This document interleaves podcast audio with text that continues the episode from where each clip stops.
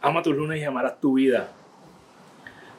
A veces vamos por la vida juzgando a las personas sin saber cuál es su historia, cuáles son sus problemas.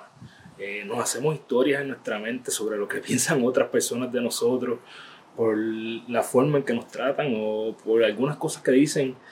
Y llegamos a nuestras propias conclusiones sin ni tan siquiera tener todos los detalles de por qué esa persona está pasando, de qué problemas tiene, de qué está pensando o de que sin, sin, siquiera conocer eh, cómo es la personalidad en realidad de esa persona.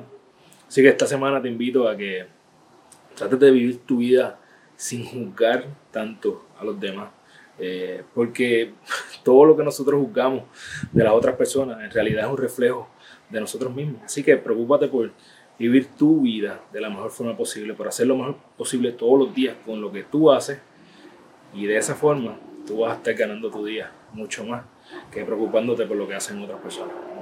Recuerda que eres la única persona responsable de todo lo que pasa en tu vida y que la forma en que tú cumples tus sueños es desarrollando los hábitos que te acercan a ellos porque tú eres tu hábito. Diariamente toma las acciones que te acercan a tu mejor versión para que cuando vayas a la cama todas las noches puedas decir hoy yo gané mi día. Un abrazo y que pases una semana brutal.